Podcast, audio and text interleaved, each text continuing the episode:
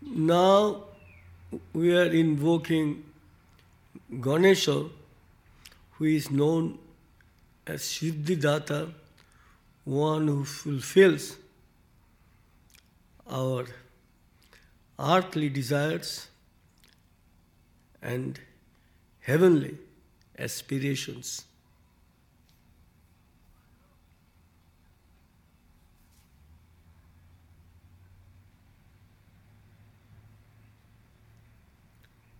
We invoke this particular cosmic God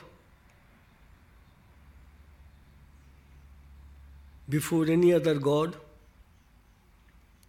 when